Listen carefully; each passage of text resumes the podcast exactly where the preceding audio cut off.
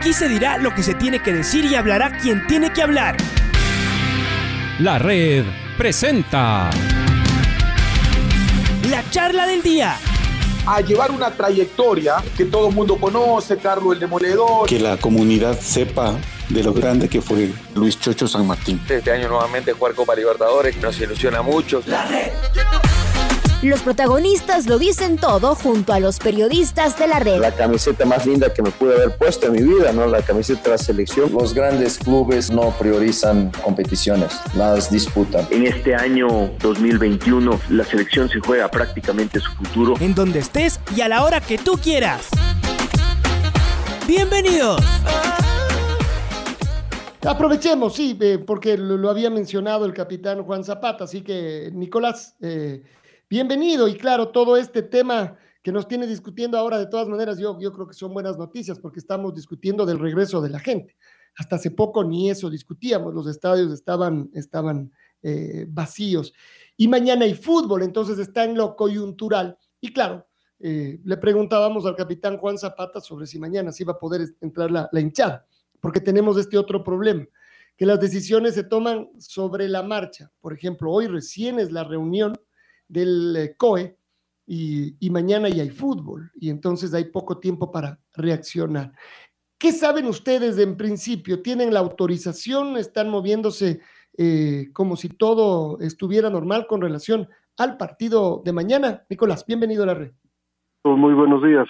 Bueno, eh, nosotros la semana pasada inmediatamente el COE aprobó el 50% del aforo. llamamos a o mejor dicho, enviamos una comunicación a la Secretaría de Seguridad Municipal, que es quien tiene la competencia para poder eh, autorizar el aforo definitivo. Y tuvimos una reunión en Arna donde estuvimos alrededor de 40 personas en el auditorio, que incluía a todas las instituciones relacionadas como AMT, Policía, Cruz Roja, Bomberos, la Secretaría Municipal, la Secretaría de Gestión de Riesgos, más los equipos. Y logramos, en esa reunión logramos hacer la aprobación de aforo, que es el primer paso para poder sacar el permiso del municipio para la emisión de boletos. La resolución que sacó el COE la semana pasada hablaba de la autorización para la fecha que se jugó el fin de semana anterior pero nos explicaron que eso era normal y así fue también en selección, que si no había ningún tipo de desmán, entonces automáticamente se renovaba los siguientes partidos. Nosotros con los equipos de la AMNA hemos hecho todo lo que está a nuestro alcance, tenemos aprobado el aforo para todos los partidos, pero con lo que pasó en Guayaquil, ayer que hablábamos con Juan Zapata, Juan nos decía que hoy a las 10 se reúne el COE para tomar una decisión luego de lo acontecido este fin de semana. Así es que, desgraciadamente, el partido de mañana que juega Aucas contra Barcelona, estamos contra el tiempo, porque las autoridades hoy dicen, si es que yo no tengo una resolución escrita del COE, no voy a permitir los permisos que se necesita para, para eso. Para el fútbol es eh, terrible porque hay que emitir boletos, se tiene que vender boletos, etcétera, y es complicado. Lo que sí puedo decir y agradecer es, por ejemplo, la Intendencia de Policía, a la Secretaría de Gestión de Riesgos, al mismo municipio, que han comprendido cómo funciona el fútbol después de esta reunión y la explicación, y nos han pedido, nos han permitido que hagamos una comunicación por todos los partidos que faltan, es decir, estas cuatro fechas que faltan por jugarse, pero eh, eso fue el día viernes antes de lo sucedido en el Estadio Capo. Y ahora en cambio nos toca esperar a ver qué decide el COE hoy y obviamente empezar nuevamente con todo. Y el partido el miércoles yo le veo muy complicado. Vamos a hacer todo lo posible hoy por sacarlo, pero pero está en riesgo que no pueda ir público a, a Laucas, Barcelona. ¿Habría cómo reaccionar si hoy, porque me parece que es un poquito más tarde, once y media, si a mediodía el COE dice, sigan, solo vamos a... Eh, las sanciones, si las hay, van a quedar para quienes no cumplieron, el resto sigue funcionando igual, con ciertas recomendaciones. ¿Habría el tiempo para reaccionar desde mediodía, desde la una de la tarde? Bueno, nosotros estamos con, desde ayer con toda la documentación lista para, para correr, correr a las distintas instituciones y, y personalmente conversado y van a tratar de ayudarnos, pero ayer tuvimos la reunión en Abna, eh, el almuerzo los lunes y, y realmente nos quedamos muy sorprendidos de que pasen estas cosas porque mientras en Pichincha, por ejemplo, todo se cumple a rajatabla hay otras partes donde donde nos cuentan que ni siquiera tienen permisos, etcétera. Entonces creo que es una irresponsabilidad el actuar de esa forma. ¿Qué, mm, ¿Qué, pasó el sábado? Es decir, en la Universidad Católica. Finalmente ahí tampoco hubo, hubo público. ¿Por qué? ¿Y qué va a pasar eh, en adelante? es decir, si todo es más o menos día, Porque el día viernes en la reunión Universidad Católica decidió que era preferible para ellos jugar sin público ese partido.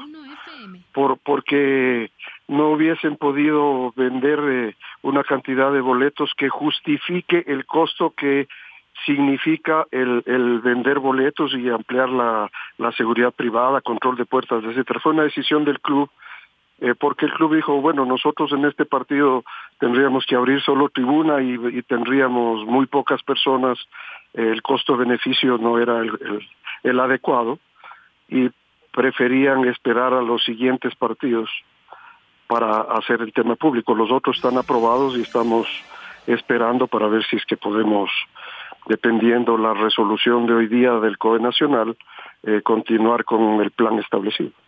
Va a ser un problema ese, ¿no? En varias, en varias canchas, porque así como hay partidos donde se esperará mucha gente, está claro que hay otros partidos donde tenemos un promedio que ya sabemos eh, de cuánta gente es. ¿Los costos suben mucho ahora que las programaciones deben tener estos controles y estos cuidados, Nicolás? Eh, en, en, realidad, si es que si es que tienen muy poca hinchada, el problema el problema así se vuelve se vuelve un poco complicado. Hay que hacer un análisis de factibilidad adecuado. El mismo partido de liga que que tuvo alrededor de, de 12 mil personas, eh, se le volvió un poco un problema porque ustedes saben que estaban eh, prevendidos muchos boletos, entonces cuando se saca lo final, eh, tampoco es que les quede mucho dinero a los clubes, pero los clubes lo que desean es que haya gente de nuevo en las gradas, porque tenemos que tratar de normalizar y, y, y, darle la posibilidad al aficionado de volver a la normalidad. Así es que van a hacer el esfuerzo que sea necesario para tener público. Pero, como decimos, no deja de ser este un, un tema complejo de todas maneras. ¿Cómo, cómo está? yo, yo, yo, yo diría, Alfonso, que el tema más complejo es eh, el tema de la resolución del COE nacional dependiendo de la redacción, porque deberíamos, eh, yo diría, tratarlo a la inversa y eso es lo que nosotros hemos, hemos propuesto. Es decir, no que salga la aprobación para la fecha número tal, sino que salga una aprobación que diga de aquí hasta fin de año, que son tantas fechas, queda aprobado y se podrá revisar o se guarda el derecho, el COE, de revisar el permiso en caso de incidentes o lo que fuera, porque de esa manera nos estarían ayudando a poder alcanzar los eh, los permisos y todo lo que se necesita en un tiempo adecuado. Si sale fecha por fecha es casi imposible que nosotros reunamos cada semana y peor si se juega como es en Liga Pro, ahora se juega miércoles, después sábado, luego domingo, a lo mejor lunes. Eh, eh, es muy complicado juntar a todas las instituciones otra vez por eso nosotros decidimos el viernes hacer todas las fechas, dejar establecido todas las fechas y ya solamente con la autorización del COE hacer luego las reuniones de seguridad para estar conforme a, a, lo que va a ser cada partido y no tengamos problemas. Ojalá el COE hoy resuelva primero el sancionar solo al infractor, porque si no estarían pagando justos por pecadores, y segundo, que su resolución sea en el sentido que está aprobado hasta fin de año, guardándose el derecho de quitar el permiso en caso de incidentes. ¿Cómo le va, don Nicolás? Luis Quiroz le saluda. Bueno, eh, y, y, este permiso, claro, si usted, eh, como usted dice, si van a decirnos fecha por fecha, todos los lunes, si pueden hacer, si pueden emitir boletos, ahí está complicado, ¿no? Entonces ustedes, ya faltan que cuatro fechas, cinco fechas y listo, Nicolás, tal vez con la, con la, con la final si es que, si es que hay final y se la juegue también aquí en, en, en Pichincha, eh, ahí ustedes ya dirán, bueno, denos el permiso correspondiente para nosotros adelantar y que se emitan los boletos y los permisos del municipio, del SRI, todo eso nosotros lo conseguimos, pero ya con algo fijo, ¿no? Esa es la preocupación de ustedes, porque partido por partido, fecha por fecha, complicado los clubes, Nicolás. Sí, sí, Luis, en realidad faltan cuatro fechas, sin contar la final, desde luego. Y, y además que por el tema pandemia y por la legislación especial de, de, que existe este momento, hay otras instituciones que antes no daban aprobaciones que hoy tienen que dar aprobaciones. Entonces, se han sumado un par de instituciones más y siempre ABNAC es absolutamente cumplidor de la ley como debe ser. Eso ayuda porque el prestigio que tenemos nos ayuda a que las instituciones digan, con ustedes siempre siempre las cosas fluyen, no hemos tenido problema y nos han, nos han dado para este primer partido mismo de liga que acaba de pasar con Independiente, nos dieron muchas facilidades para poder alcanzar a llegar el día viernes hasta las 4 de la tarde, que es lo que elabora la parte pública, para sacar todos los permisos y que Liga pueda hacer su partido sin ningún problema. Pero eso es una excepción. Yo, yo estoy seguro que el COE hoy eh, acogerá esos dos pedidos. El uno, en el sentido de que las sanciones sea para quien comete la infracción y no para todos y dos, el hecho de que diga, sí, si está aprobado el 50% desde aquí para todas las fechas, y esas dos cosas nos ayudaría a que el fútbol pueda tener gente en todas las fechas sin mayores tropiezos. A ver, yo aprovecho esto que, estamos hablando, además del regreso al fútbol, de, de, la gente al fútbol, que tiene que ver, bueno, con la pasión, con, con la esencia del fútbol, pero también que tiene que ver con lo, con lo económico. Cómo está la parte económica, cómo ve AFNA esto, además cómo está AFNA también, las menores, es decir, las formativas, pero la segunda categoría también ha logrado, han logrado sobrevivir, porque yo creo que ese es el término que, cabe en este momento, ¿o no? Bueno, la verdad nosotros estamos contentos porque de alguna forma AFNA lo que ha tenido que hacer es reinventarse, Alfonso, porque ya son varios años que nosotros no manejamos los torneos, sino directamente Liga Pro. Y felizmente nos ha ido muy bien porque aparte de la segunda categoría, eh, hicimos el torneo de ascenso donde tenemos 20 equipos compitiendo y están esperando ya simplemente la clasificación final ahora para el cuadrangular final, de donde saldrán los que ascienden a segunda. Y hemos armado un torneo de formativas que lo tenemos pensado hasta marzo del próximo año, categorías 12, 14, 16, 18 y reserva, es decir, cinco categorías, y cada categoría tiene 20 equipos participando, porque eh, también fue muy difícil para, para los clubes el mantener eh, los muchachos de 12, 14 años sin ningún tipo de competencia más de, más de un año. Entonces nosotros estamos contentos, tenemos este momento más de 2.500 futbolistas activos en torneos y claro, les, les ha tocado muy duro porque con el protocolo de bioseguridad hay que hacerse las pruebas rápidas. Ahora, felizmente, con el tema de vacunas, cada vez va bajando el asunto de, las pruebas porque ya están vacunados dos dosis. Pero, por ejemplo, en la sub-12 que recién empezó la vacunación, todavía tenemos muchos chicos sin las vacunas correspondientes y tienen que seguir gastando, pero pero sí han sobrevivido y sobre todo yo diría que en esas categorías de los más chicos los padres y los clubes le ponen mucho entusiasmo y los chicos están muy felices no ya ya el próximo este fin de semana es la segunda la segunda fecha de esos torneos y nos vamos a ir hasta marzo de tal forma que en abril eh, que normalmente la federación hace los torneos de formativas y Chincha llegue con todo con todos sus equipos eh, jugando 17, 18 partidos, eso es muy bueno.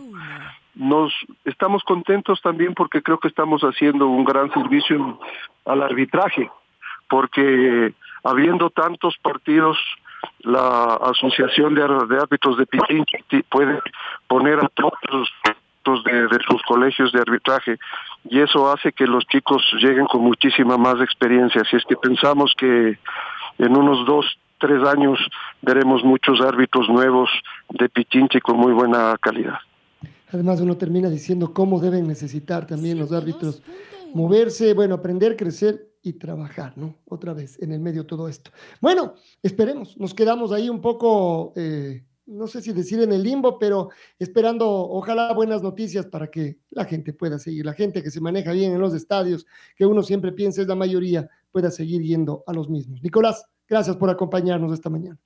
Gracias, Alfonso. Esperando igual que ustedes, ojalá tipo once y media podamos tener noticias y que sean muy buenas. Gracias por la llamada. Nicolás Vega. La red presentó la charla del día. Un espacio donde las anécdotas de actualidad deportiva se revelan junto a grandes personajes del deporte. Quédate conectado con nosotros en las redes de la red.